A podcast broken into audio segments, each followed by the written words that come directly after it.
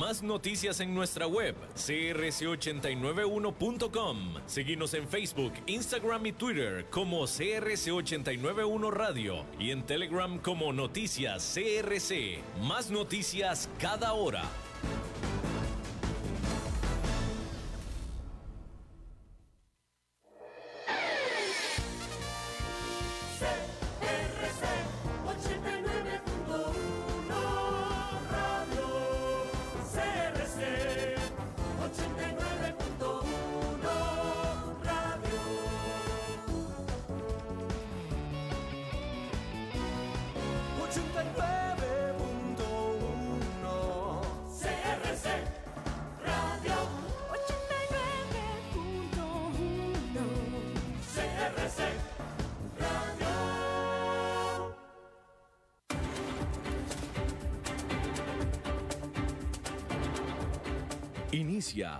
Las 5 con Alberto Padilla. Un programa diseñado con el objetivo de llevarte diariamente un tema de actualidad, acompañado siempre de reconocidos editorialistas, de lunes a viernes a las 5 de la tarde por CRC 89.1 Radio. A las 5 con Alberto Padilla.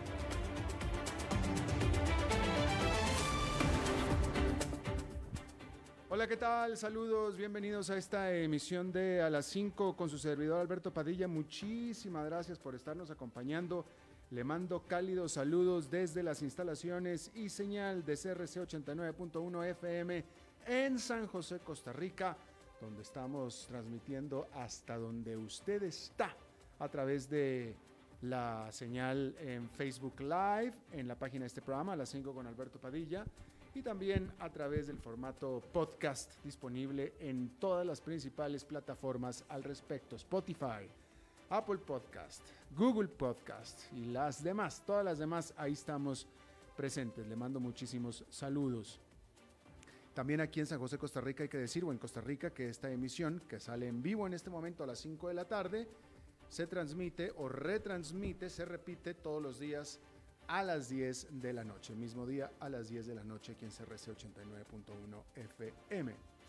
En los controles en esta ocasión el señor Ángelo Sánchez, muchos saludos y aquí la que ordena y la que manda es la productora general de este programa, la señora Lisbeth Ulet. Hoy es martes de Pregúntenle al Eli.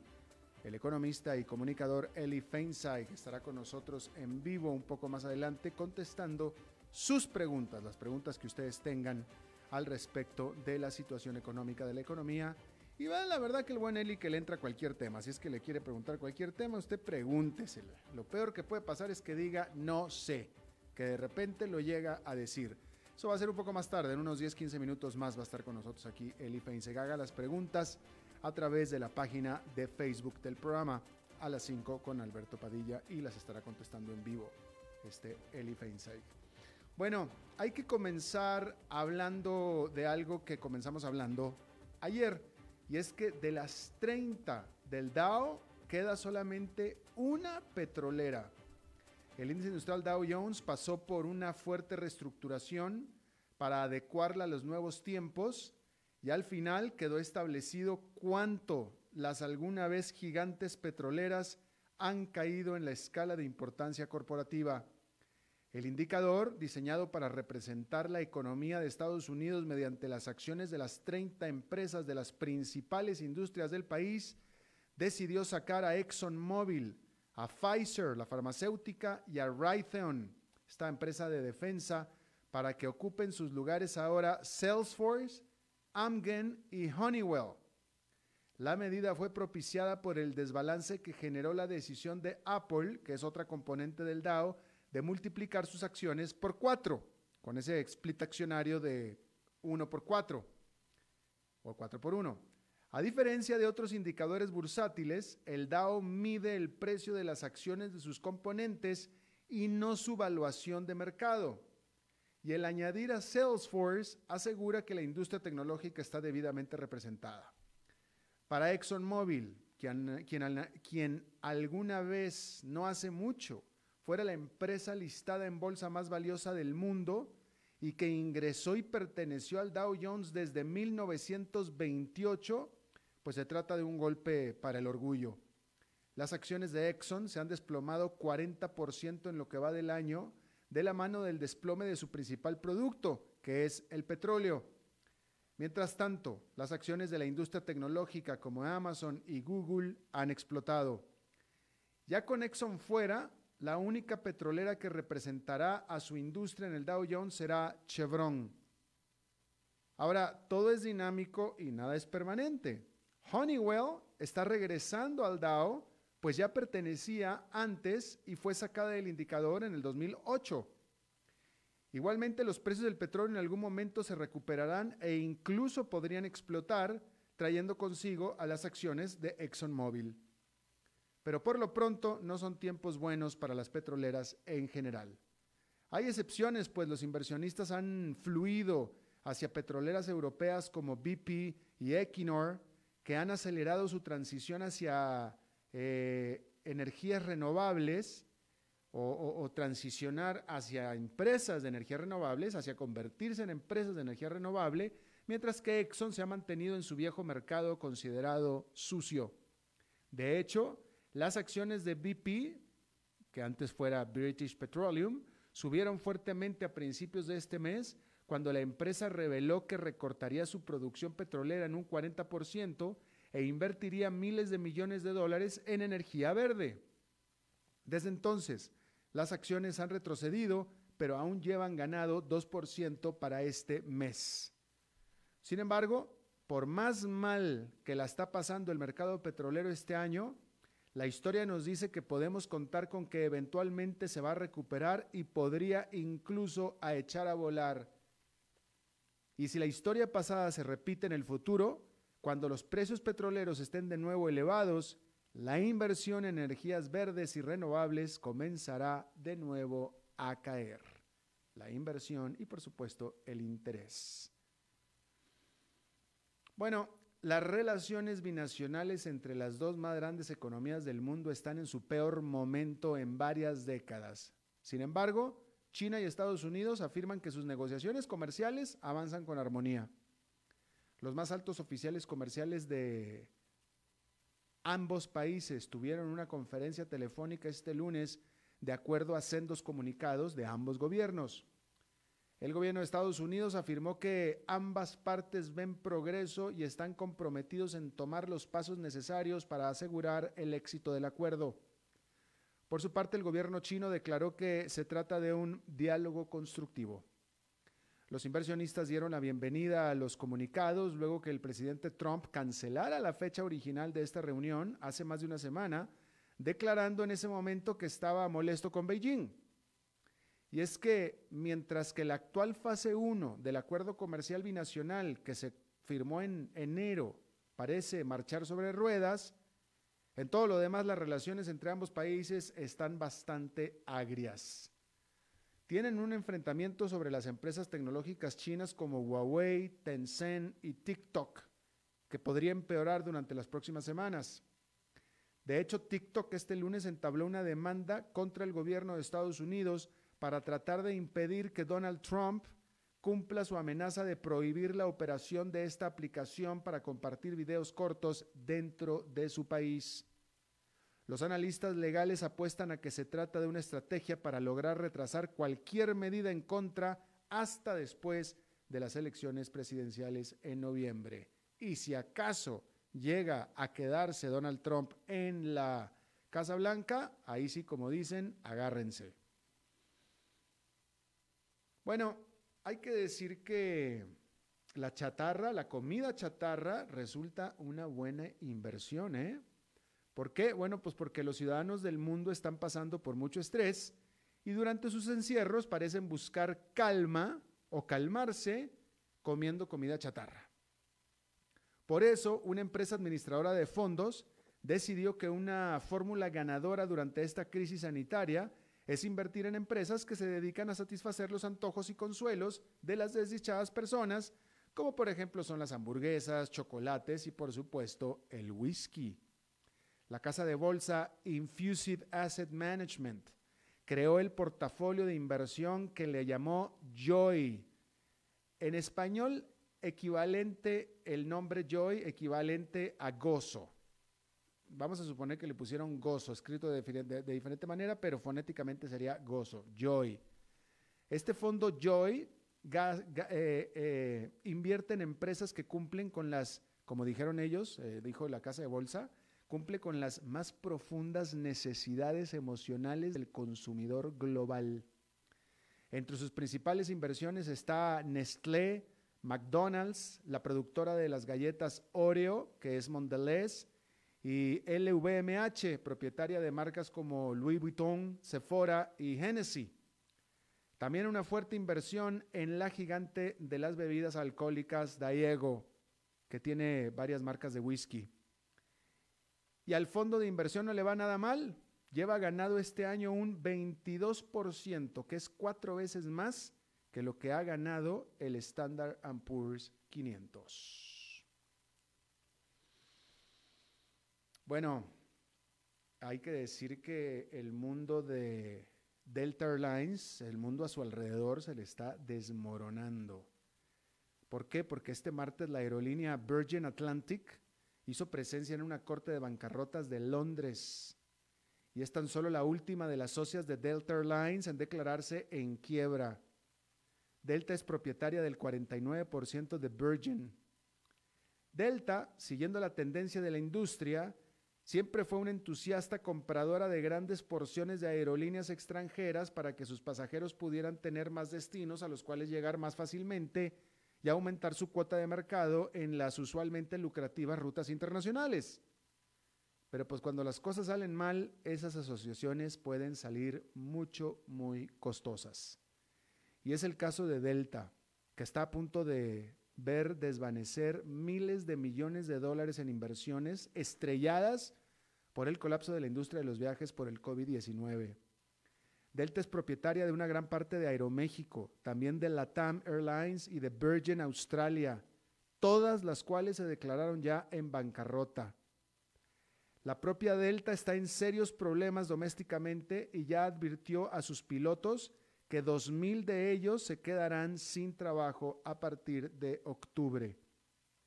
Por su parte, los jefes de Virgin Atlantic tienen la esperanza de que sus acreedores estén de acuerdo en inyectarle adicionales 1.600 millones de dólares para rescatarla. Fíjese, está yendo con sus acreedores a los que les debe dinero, y Virgin Atlantic está yendo con sus acreedores a los que les debe dinero y básicamente les está diciendo, no te puedo pagar, pero encima dame 1.600 millones de dólares si es, que tienes, si es que quieres tener una esperanza de que algún día te pague, porque si no me das 1.600 millones de dólares, no te va a pagar jamás. ¿Por qué? ¿Por qué? Porque de lo contrario, la aerolínea británica tendría que ser liquidada tan pronto como el próximo mes. ¿Sí? Así es que si usted fuera acreedor, a usted vienen y le, le deben dinero, y le vienen y le dicen, mira, no te puedo pagar, pero si quieres que te pague, dame más dinero primero. ¿Qué haría usted? Bueno, pues estaremos a punto de ver qué es lo que dicen los acreedores de la Virgin Atlantic. Eh, pero pues así está. Por lo pronto, Delta Airlines, que es eh, la tercera aerolínea más grande de Estados Unidos y del mundo, ya le dijo a 2.000 de sus pilotos que se tienen que ir. Pero fíjese, no está, 2.000 es un mundo de pilotos, por supuesto, pero no está tan mal porque son 12.000 pilotos los que tiene la aerolínea y solamente le está diciendo a 2.000 que se van a ir.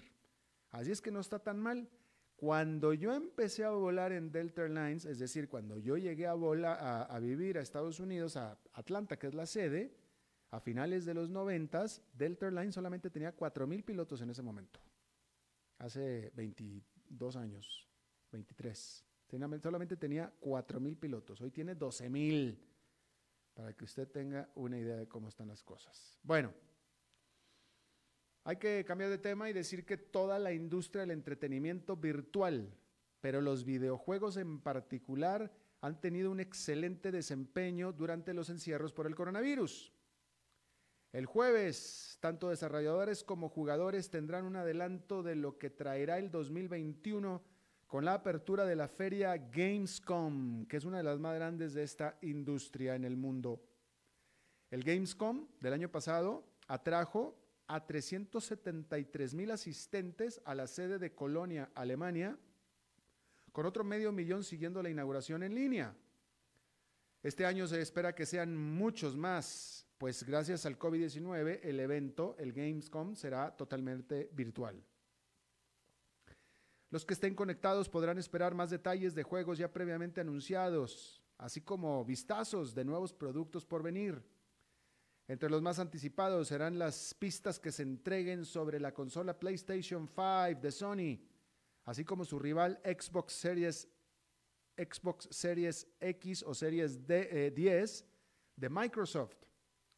Ambos se espera salgan al mercado para la temporada navideña, trayendo consigo toda una serie de nuevos títulos de alta tecnología y dándole a esta industria ya vibrante un impulso más y dejar la lista para el Gamescom de el 2021. Bueno, África fue declarada libre de polio por parte de una comisión de salud independiente organizada originalmente o creada originalmente por la Organización Mundial de la Salud. Ese es el titular. El titular es África fue declarada libre de polio. Sin embargo, esto no significa que la enfermedad ha dejado de paralizar a niños en África.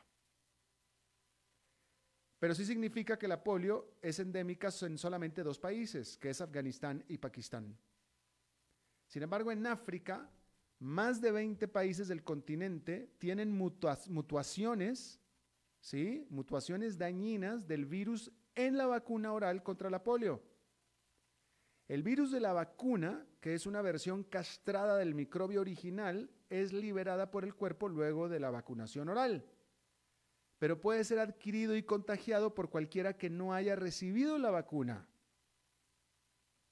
Si esta cadena de transmisión dura más de un año, el virus de la vacuna puede entonces mutarse a su forma que hace paralizar a los niños. Y la interrupción de los programas rutinarios de vacunación infantil causados por la pandemia del COVID pues han creado un terreno fértil para estas mutaciones, así como la propagación del virus desde Pakistán y Afganistán. De tal manera que el fin de la polio no parece en realidad estar tan cerca como pareciera y por supuesto como se quisiera. Bueno, hay que decir que, eh, bueno, primero que nada, bueno, vamos a hablar de Alemania, pero primero en Alemania hay que decir que el opositor ruso Alexei Navalny, eh, pues ya en Alemania eh, ya confirmaron que fue envenenado.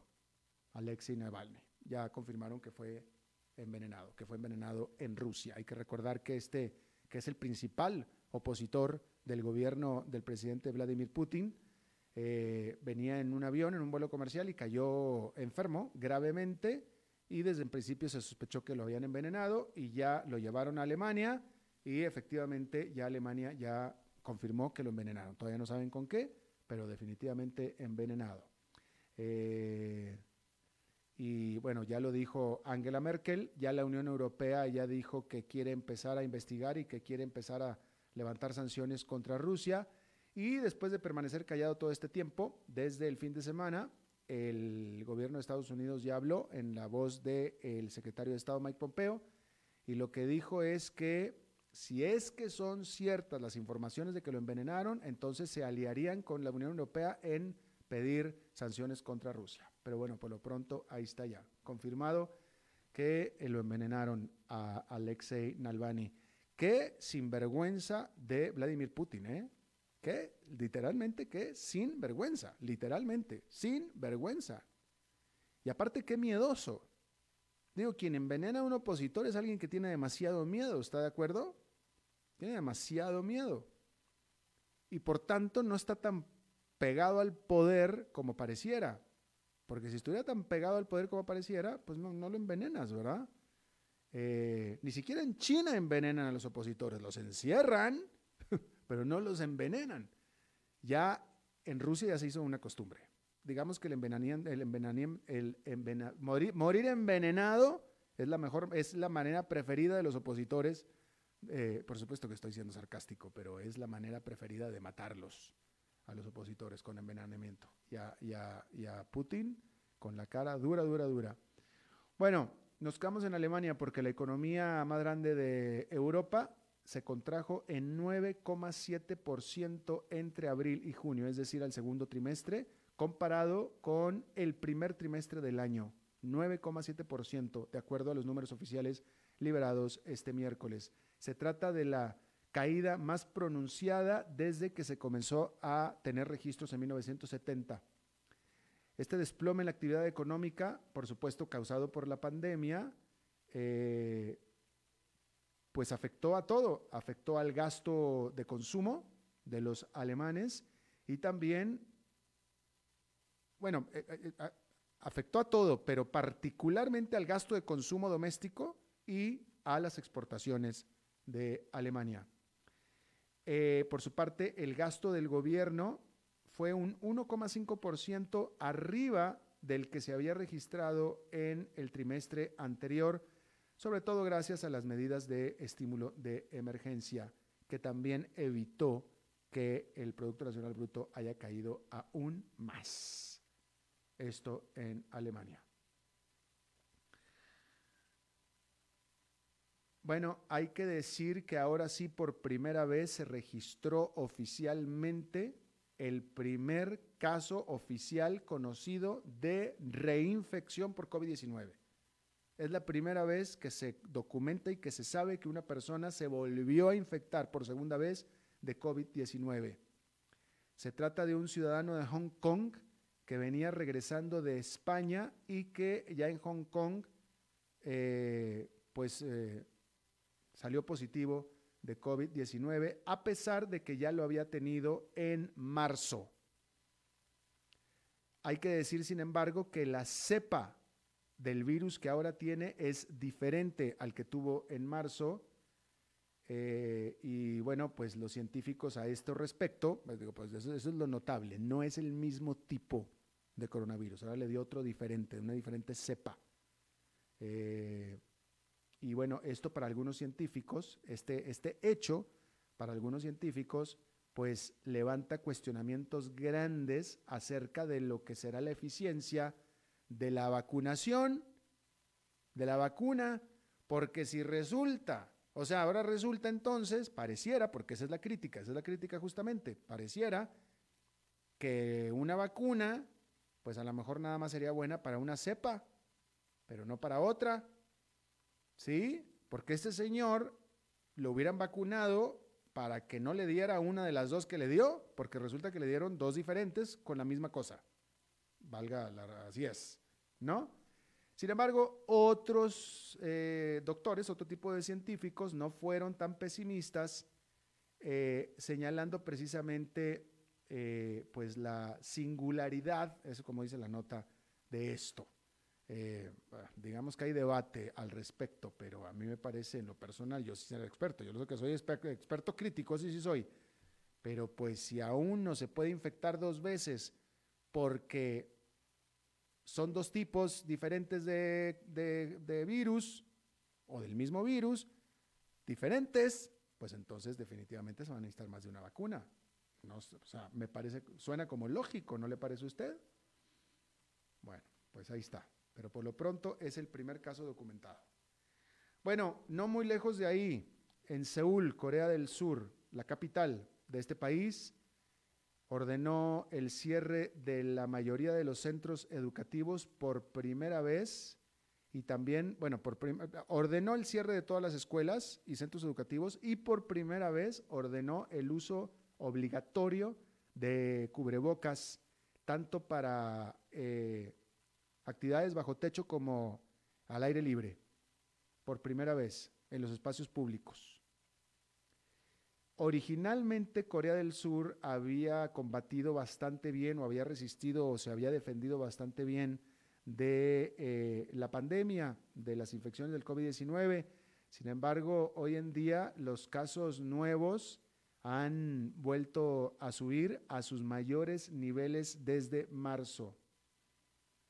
Y también el gobierno de Corea del Sur impuso nuevas y más estrictas medidas de distanciamiento físico en otras partes del país. Y de nuevo, otra pues testimonio más de lo que de lo caprichoso que es este COVID-19. Hay que decir que en Estados Unidos eh, ya de nuevo volvió a caer eh, el pico de infecciones, pero pues esta es la segunda ola que le caía a Estados Unidos, ¿sí? Nada previene que vuelva a venir una tercera ola. Estados Unidos llegó a tener hasta 75 mil casos diarios, en este momento está en los 37, eh, pero pues nada previene que vuelva a subir a los 75 o más eventualmente. ¿Puede ser? Puede ser. Brasil está teniendo alrededor de 46 mil. Vamos a ver cómo están los conteos de Brasil, porque Brasil, sí, pero aquí está. Mire, fíjese lo que le estoy diciendo de Brasil. Brasil hace dos días tuvo, registró 23 mil. Hace un día 21 mil y hoy lleva 47 mil. Todavía faltan varias horas para que termine el conteo. Definitivamente traen un muy mal cuento ahí con el conteo los brasileños. La India mal y de malas, hace dos días 62 mil casos. Ayer 60 mil y hoy llevan 67 mil y todavía faltan varias horas para que termine el conteo en la India. Bueno, pues ahí está. Eh, allá en Nueva York resulta que se volvieron a romper récords. No el índice industrial Dow Jones porque se cayó ligeramente 0,21%, pero el Nasdaq Composite sí porque subió tres cuartos de punto porcentual y el Standard Poor's 500 con una ganancia de 0,36% en terreno positivo, ambos para el año en niveles máximos históricos. Vamos a hacer una pausa y ya va a estar con nosotros Eli Feinseig. A las 5 con Alberto Padilla, por CRC 89.1 Radio. Tinto, blanco, rosado, espumante, seco dulce. El vino es como los amigos, proviene de diferentes cepas y familias convertidas en bodegas de tradición. La Iride, una bodega personal establecida en Mendoza, Argentina, produce vino de exportación con la calidad de Mendoza, expresada en taninos frescos, frutales, remembranzas de tabaco y chocolate. Una fiesta al paladar. La Iride, vinos argentinos de tradición. CRC 89.1 Oyentes informados. El agua es vida, salud y bienestar. Por eso, vos y los tuyos necesitan agua purificada, ozonizada y embotellada San Ángel. Hace que tu vida sea más larga y saludable con agua San Ángel. Disfrútala naturalmente y viví una experiencia con agua purificada San Ángel. Pureza que se siente. Búscanos en Facebook como Agua San Ángel. En tiempos de emergencias y de incertidumbre, es fundamental la información verificada y confiable. Evite los medios anónimos e irresponsables. Dígale no a las noticias falsas. Los medios de comunicación formalmente establecidos son el antídoto más eficaz contra la desinformación. Infórmese por la radio y la televisión a toda hora, con los rostros y las voces que usted conoce y confía fue un mensaje de la Asociación Internacional de Radiodifusión, AIR.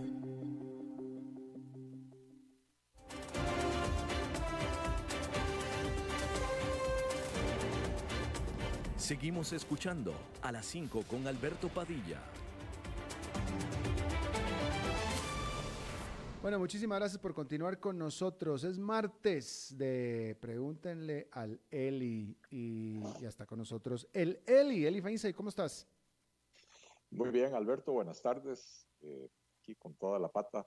¿Vos qué tal? Muy bien, todo afortunadamente, todo. Aquí estamos también con toda la pata, mi querido Eli, este, en este tarde lluviosa aquí en la capital de Costa Rica, ¿no?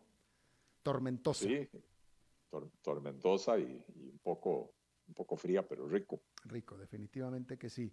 Eh, bueno, aquí ya el público está muy animado haciéndote preguntas. Em, vamos a empezar, si me lo permites, entonces. Eh, hay al menos dos, dos eh, seguidores, Marcos Soto y la otra persona, déjame ver quién es, digo nada más para Marcos Soto y nada más para darles crédito. Em, te están preguntando acerca del el arroz. Bueno, hay varios que te están preguntando sobre el arroz. En el caso particular de Marcos Soto, eh, te pregunta, ¿la protección y control del precio de arroz se puede cambiar a través de la Asamblea Legislativa? O sea que por medio de un proyecto de ley se logra eliminar ese, él le llama adefesio.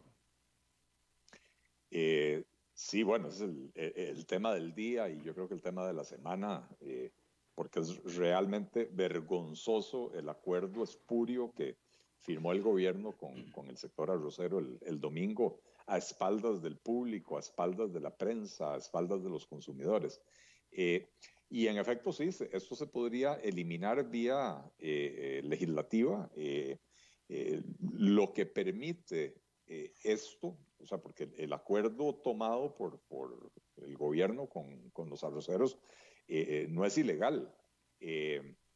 Es amparado por la ley nefasta que está en vigencia, que es la ley de Conarroz, la ley que le dio creación a, a, Conarroz, ¿verdad?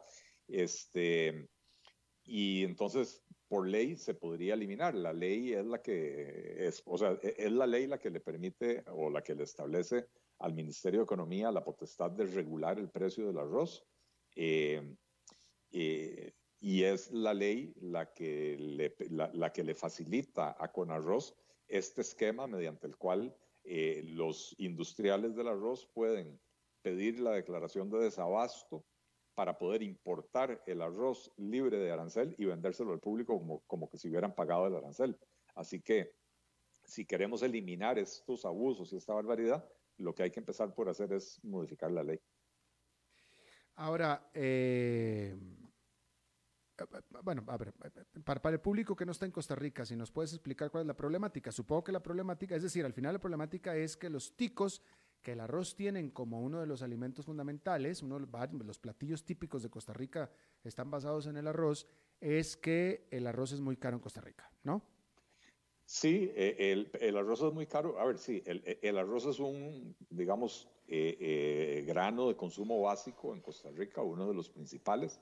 Eh, en la dieta del costarricense, a la cual se le destina un porcentaje importante de los ingresos. De hecho, eh, eh, en el quintil más bajo de la población en, materia de ingresos, se destina más de un 10% de los ingresos de las familias al consumo del arroz. Entonces, es un producto bastante significativo. Y es caro, pero es caro no, no por casualidad, es caro porque hay un esquema establecido en ley que le permite a los productores del arroz conformar un cartel eh, y, comportarse básicamente como, como un monopolio. Este es un cartel que hace todo menos fijar el precio. El precio lo fija el Ministerio de Economía, no el mercado, eh, pero el Ministerio de Economía lo hace a instancia del propio sector arrocero. Y entonces eh, tienen un modelo tarifario que premia la incompetencia, perdón, la ineficiencia, no la incompetencia. Entre más ineficientes los productores, mayor es el costo promedio de producción y por lo tanto mayor va a ser el precio al eh, consumidor. Eh, y, entonces lo que ha pasado desde que está vigente este mecanismo es que eh, han venido desapareciendo los, los pequeños productores. Hace cinco o seis años había más de 900 productores eh, ahora hay alrededor de 500 o 550 pequeños productores en el país, eh, o sea que vienen desapareciendo eh, y los grandes beneficiarios son las grandes empresas verticalmente integradas. ¿Qué quiere decir esto? Empresas que producen el arroz, o sea, la parte agrícola, lo industrializan y lo, y lo comercializan, o sea, hacen las tres cosas, ¿verdad?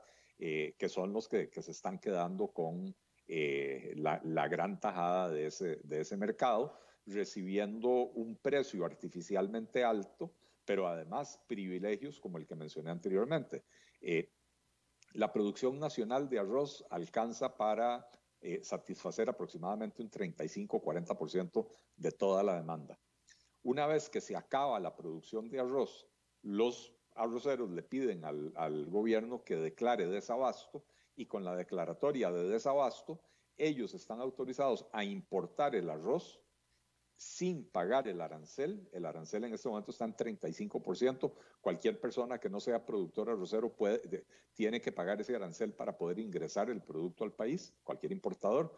Pero los arroceros pueden importarlo, no pagar el arancel, pero venderlo al público como que si hubieran pagado el arancel. O sea, es un mecanismo absolutamente perverso claro, eh, para la población, para los consumidores, para la economía costarricense. Es que motiva, motiva a, estos, a estas gentes, los motiva para declarar, vaya, para, para importar, les conviene más importar.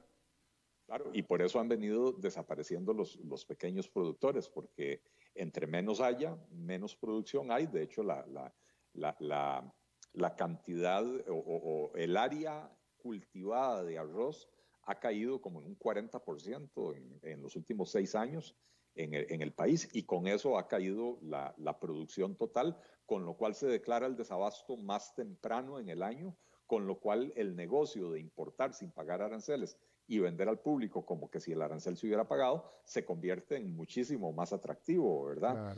Eh, un mecanismo absolutamente inmoral y perverso, pero perfectamente legal. Está, eh, eh, está amparado en, la ley. ¿verdad? Claro, claro. Eh, te preguntan también aquí varios que te refieras a la, eh, bueno, a la aprobación en primer debate en la Asamblea del préstamo que ya está acordado con el Fondo Monetario Internacional por 504 millones de dólares para Costa Rica. Sí, como lo he dicho en otras ocasiones, de, yo, yo creo que es necesario eh, llegar a un acuerdo con el Fondo Monetario.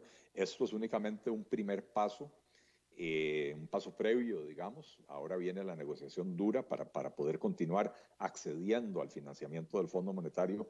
Hay que sentarse y definir las condiciones que definitivamente va a exigir el, el fondo.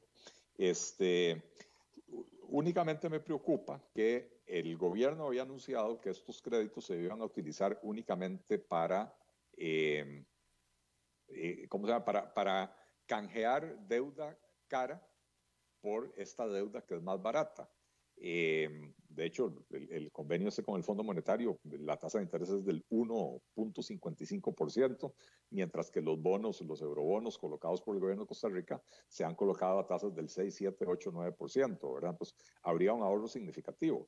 Bueno, eso eh, después cambió, ya dijeron, no, el 10% de los créditos los vamos a utilizar eh, para eh, amortizar una deuda histórica que tiene el gobierno con la Caja Costarricense del Seguro Social.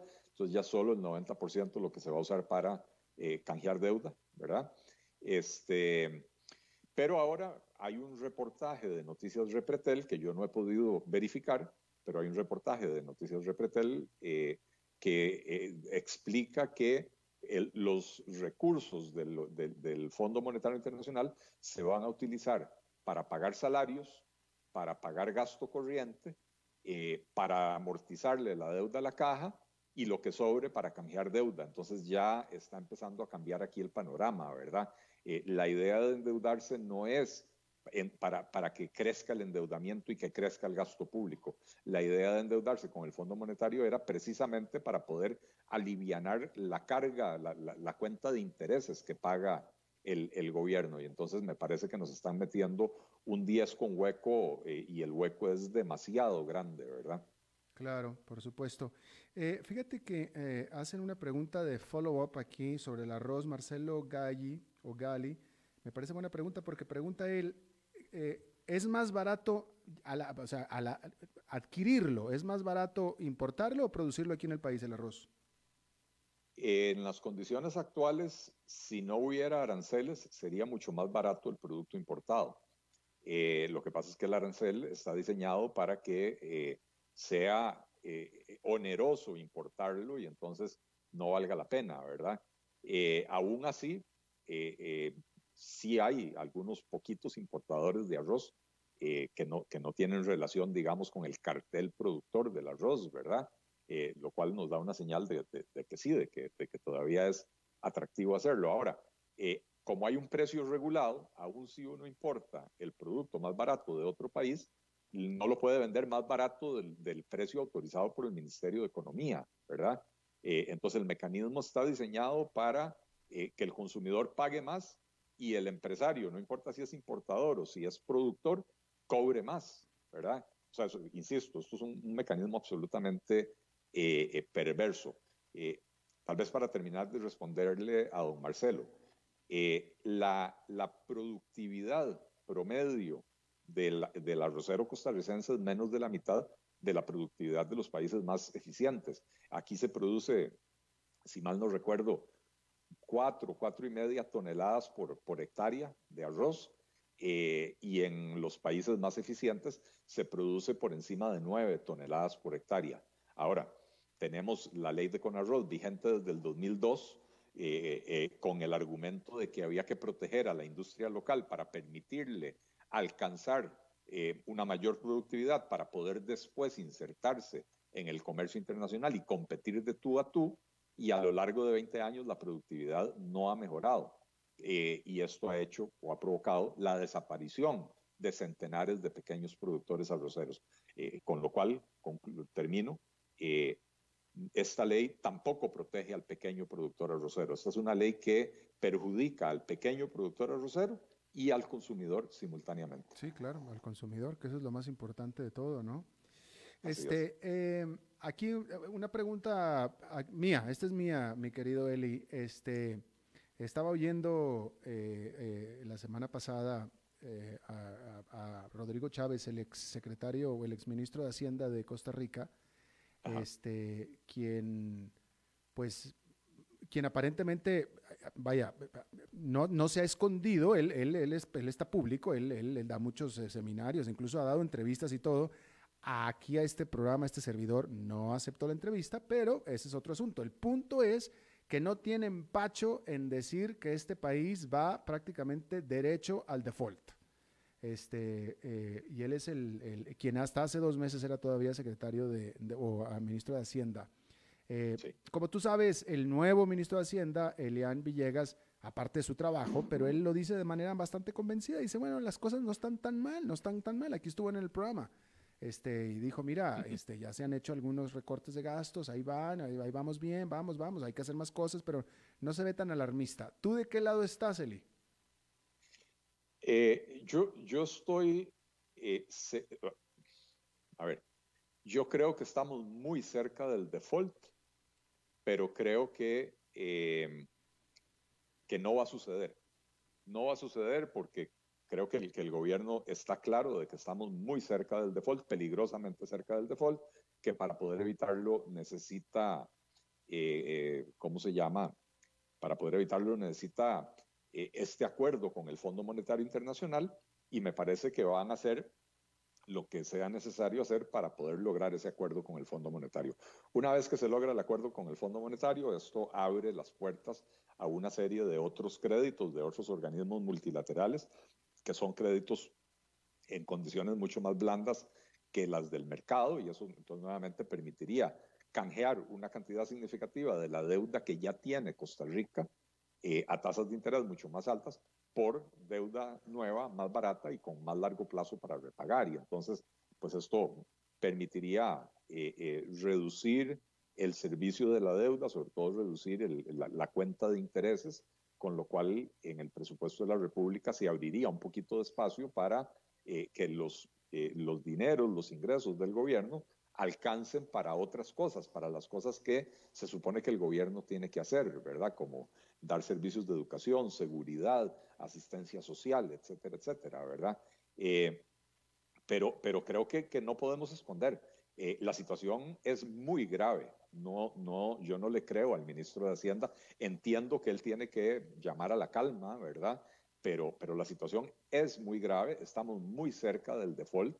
Eh, las necesidades de financiamiento del gobierno para los próximos años, eh, eh, a ver si, si, si recuerdo, para el próximo año es algo así como el 14% del PIB, eh, el año siguiente o, el próximo es 15 y el siguiente es 14 y el siguiente es 13, o sea, son cantidades enormes de dinero que el gobierno va a tener que conseguir, eh, producto de que el déficit fiscal es elevadísimo, eh, pero de que además al, al, crecer el nivel de la deuda, crece el servicio de la deuda, ¿verdad? Entonces, estamos como en un callejón sin salida en ese sentido. Claro. Oye, Marco Alfaro te pregunta, te pide que te refieras, eh, y bueno, así es como lo pone, el que te refieras a la inversión del IBM, o sea, IVM en la nación. Sí, eh, yo, yo, creo que eso es un, una tormenta en un vaso de agua. Si, nos eh, puedes poner un poquito de contexto, Eli. Sí, a ver, alguien denunció como que si fuera una cosa mala el hecho de que el IBM, que es el, principal fondo de pensiones del país, es el fondo de pensión obligatorio eh, eh, al que tienen acceso la enorme mayoría de los trabajadores, ¿verdad? Eh, el IBM tiene una inversión de aproximadamente 2.300 o 2.400 millones de colones en títulos de la nación. ¿Qué es el IBM, perdón, Eli? El, régimen de invalidez, vejez y muerte, que es el, este, el fondo de pensiones, ¿verdad? Eh, el régimen de pensión.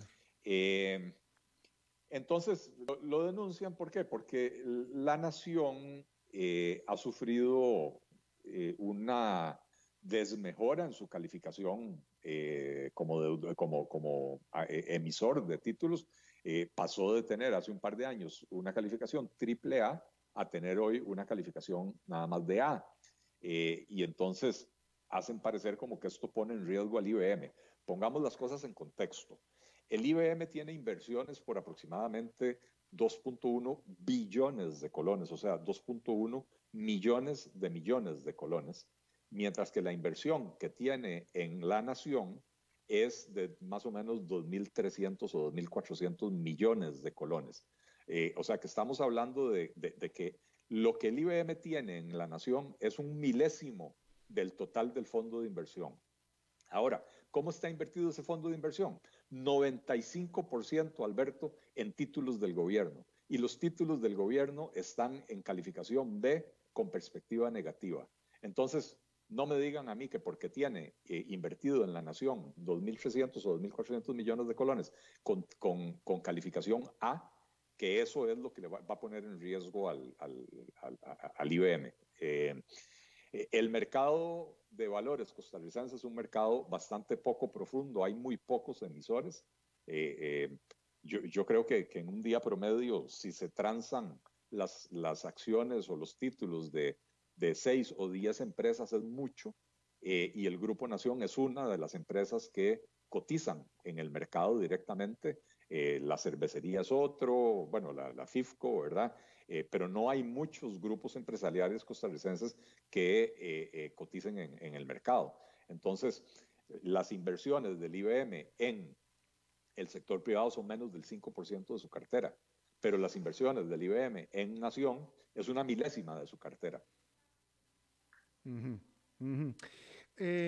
Y, tal vez, Alberto, para, para terminar de aclarar, ciertamente cuando un emisor sufre un menoscabo de su calificación, el, el, e, en este caso el IBM, el administrador del fondo, tiene que prestarle atención, eh, encender alarmas y fijarse a ver qué es lo que está pasando para no sufrir una pérdida, ¿verdad? Pero, pero a ver, pasó de AAA a A, todavía está ahí en, en la escala superior de la calidad de inversión, ¿verdad? Eh, entonces, eh, está bien que las autoridades de la caja le presten atención a esa inversión, y que, y que determinen si, si la nación está en una, eh, digamos, en una pendiente negativa, en una cuesta abajo, donde esta calificación va a seguir deteriorándose y entonces es mejor deshacerse de la inversión antes de sufrir pérdidas. Eh, pero, pero de momento, realmente esto es una tormenta en un vaso de agua. Ya. Eh, Francisco Herrera hace una pregunta de acotación que me parece bastante prudente, volviendo al tema del arroz. ¿El arroz es el único producto básico de Costa Rica en esta circunstancia? Él pregunta sobre el eh, azúcar, sobre la leche. El, a ver, el, arroz es el único producto que tiene el precio definido por el make. Eh, en, todos los, en todos los casos, en todos los demás casos, el precio en teoría lo define el mercado. Pero tenemos, por ejemplo, el caso del azúcar. El caso del azúcar es igual o más vergonzoso que el del arroz. Tenemos un, cartel también conformado por ley y ese cartel define los precios, define el precio al consumidor, define las cuotas de producción, define el precio que se le paga al, agricultor, el precio que se le paga al industrial eh, e, insisto, el precio eh, sugerido al, consumidor. Eh, eh, y después tenemos otros productos, por ejemplo, el frijol, donde se liberalizó el precio, pero se mantuvo el oligopolio que existe en la, en la, en la importación del, del, frijol, ¿verdad? Eh, y entonces, cobran lo que se les pega la gana, porque básicamente hay una estructura cuasi monopólica ahí. Eh, tenemos la situación del, del, de la leche o de los lácteos, donde tenemos una empresa que es la Dos Pinos, que eh, eh, es dominante, probablemente el 80-85% del mercado de los lácteos está en manos de la Dos Pinos, que también tiene exoneraciones arancelarias por ser cooperativa y un arancel de importación, un arancel proteccionista de importación que impide eh, o hace muy difícil que entre producto de otros países, ¿verdad? Eh, y, así por el estilo, prácticamente toda la canasta básica podríamos decir que hay algún esquema anticompetitivo eh, en detrimento de los consumidores. En el mercado del pollo, Igual tenemos aranceles de importación, lo que se llaman aranceles prohibitivos, diseñados para impedir la importación, para, para proteger el mercado nacional. Y el principal productor, que probablemente representa el 65% de la producción nacional, es una multinacional eh, cuyas ventas anuales superan eh, el PIB de Costa Rica en dos o dos veces y media. O sea, estamos, estamos protegiéndole el mercado nacional a una multinacional que es más grande que todo Costa Rica, ¿verdad? Eh, eh, y así por el estilo tenemos un montón de esquemas eh, vergonzosos realmente en, en, la canasta básica, pero no solo en la canasta básica, en el cemento, en, el, en la varilla y en, y en algunos otros sectores por el estilo. Claro. Este, Eli, me voy a tomar la libertad de leer aquí otra cosa que no, no es para ti, pero lo pusieron, eh, pues lo pusieron hoy eh, y está causando reacción entre los seguidores y si me lo permites, quiero referirme, eh, quiero leer lo que escribió este seguidor que dice que se llama Rodrigo Fallas. Rodrigo Fallas se dirige hacia mí y me dice, puede que usted posea gran formación académica relacionada al periodismo y su programa se enfoca a ese objetivo. Sin embargo, discrepo de usted, pues hace un, aproximadamente un mes, escuchando su programa, escuché una entrevista con un homosexual, lo que me pareció de mal gusto, pues escuché que usted se identificó con esa ideología. Pienso que hubiese sido más discreto, pues la mayor audiencia suya no es de esas tendencias. Si estoy equivocado, las disculpas del caso, de lo contrario, siento que su audiencia lo recrimina. Señor Fallas, eh, supongo que se refiere a Maritza. En primer lugar, Maritza no es homosexual, es una mujer. Eso, en primer lugar. En segundo lugar, eh, ideologías, tendencias. por favor, señor Fallas, ¿en serio? O sea, ¿en serio, señor Fallas? Le voy a pedir que lea otra vez usted lo que escribió y reflexione sobre lo que escribió, por favor. Y si no puede entender qué fue lo que escribió, definitivamente, efectivamente, como usted dice, este programa no es para usted. Eh, y, el público de este programa no es digno tampoco para esto, ¿eh? definitivamente. Y le pido una disculpa al resto de la audiencia y de los seguidores que eh, escucharon y que leyeron esto que escribió el señor Rodrigo Fallas. Y te pido, bueno, gracias a ti, mi querido Eli Feinstein. ¿Me permites agregar un comentario? Por, por supuesto que sí, es tu espacio. Gracias. Eh, a, mí, a mí me invitan, eh, digamos, este, este es el único programa donde yo estoy fijo todos los martes.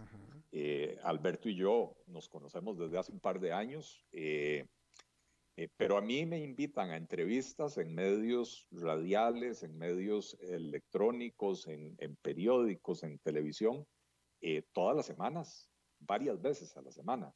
Nunca nadie me ha preguntado cuál es mi orientación sexual cuando me invitan a la entrevista.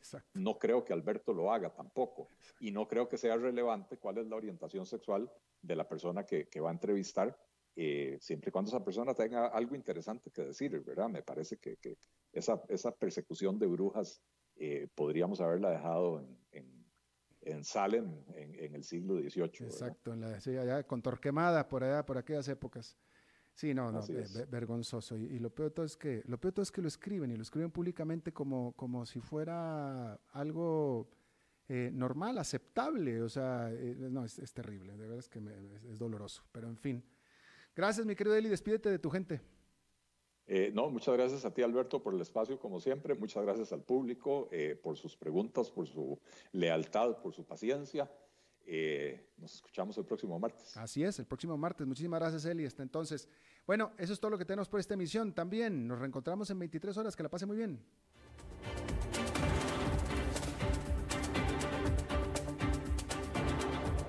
concluye a las 5 con Alberto Padilla. Un programa diseñado con el objetivo de llevarte diariamente un tema de actualidad, acompañado siempre de reconocidos editorialistas, de lunes a viernes a las 5 de la tarde por CRC 89.1 Radio, a las 5 con Alberto Padilla.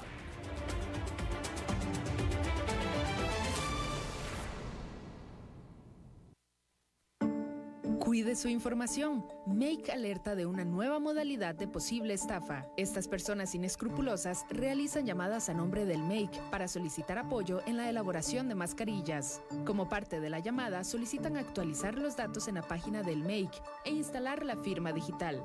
De esta manera indican el requerimiento de descargar una aplicación conocida como AnyDesk. Con ella pueden acceder a su computadora y robar datos sensibles. Estas personas que se hacen pasar por funcionarios del Make también solicitan información para registro PYME, actualización de datos en SICOP o exoneración de impuestos. Esté alerta, ninguna institución le llamará para solicitar datos personales o de su empresa. En caso de que lo llamen y le genere duda, corte la llamada y llame de inmediato a la institución financiera con la que tenga operaciones. Si le solicitan descargar algún programa en su computadora, no lo haga o bien apague de inmediato su equipo. Si fue víctima, realice la denuncia respectiva ante el OIJ. Un mensaje del MAKE y esta emisora.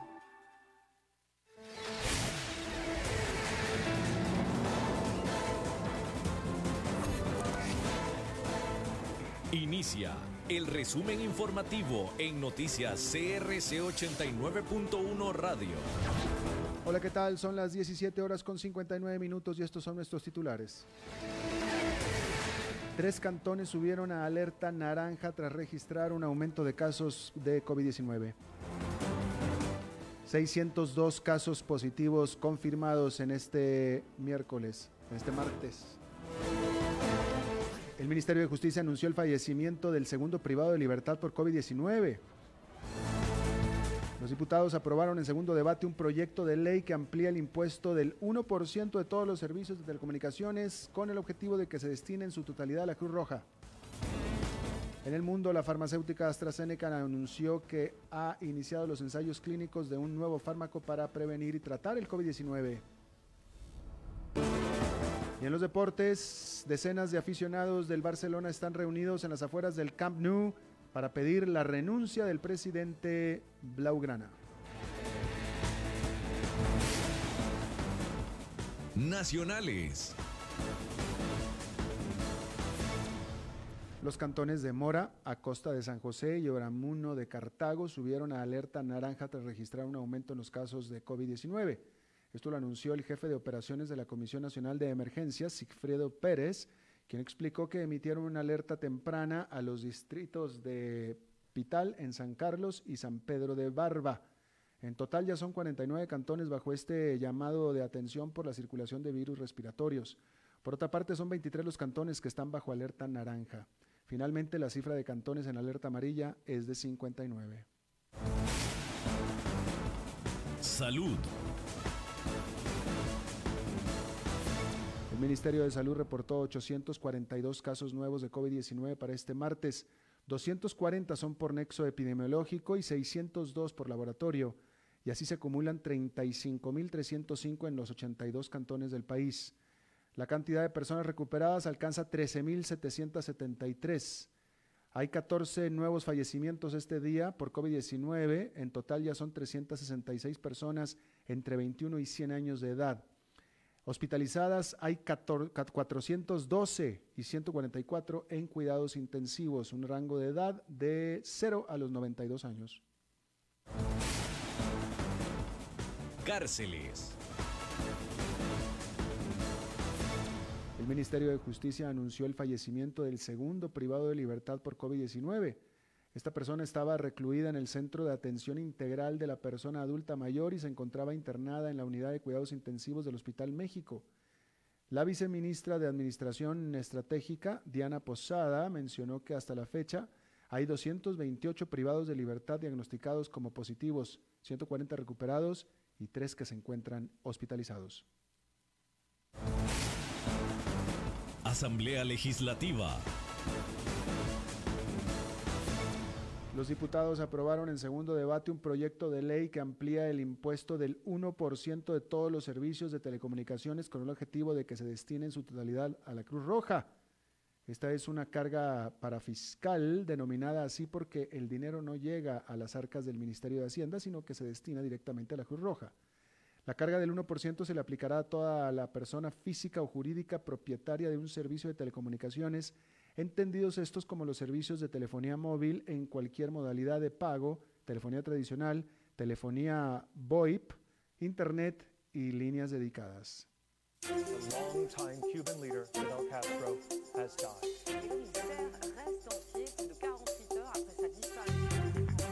Internacionales.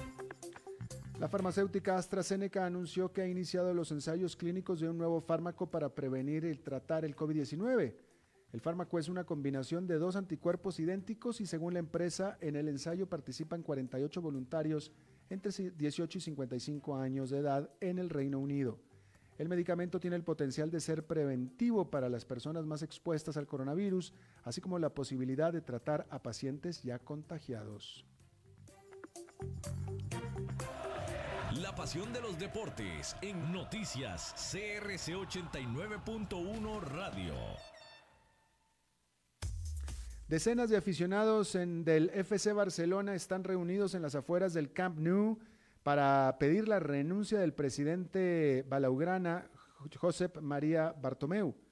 La manifestación comenzó luego de que hace unas horas se diera a conocer que Lionel Messi le comunicó al cuadro culé que quiere abandonar la institución luego de 16 años.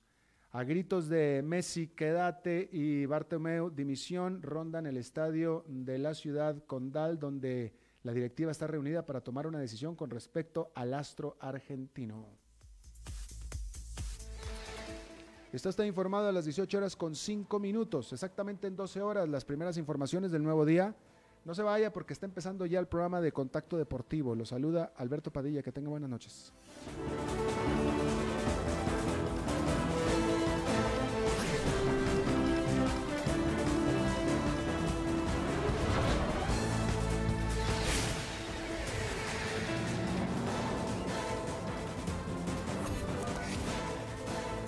Este fue el resumen informativo de Noticias CRC 89.1 Radio.